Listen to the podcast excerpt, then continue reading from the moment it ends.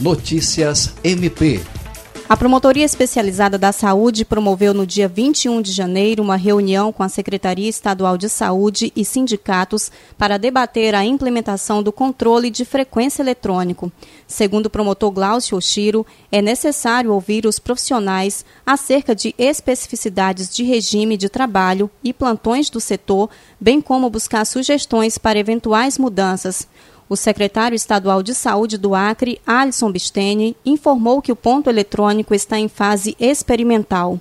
Para o promotor, o ponto eletrônico deve ser utilizado por todos os profissionais indistintamente. Ele assegurou ainda que os terminais deverão ser instalados em todas as unidades de saúde do Acre. Da Agência de Notícias do Ministério Público do Acre, Kelly Souza.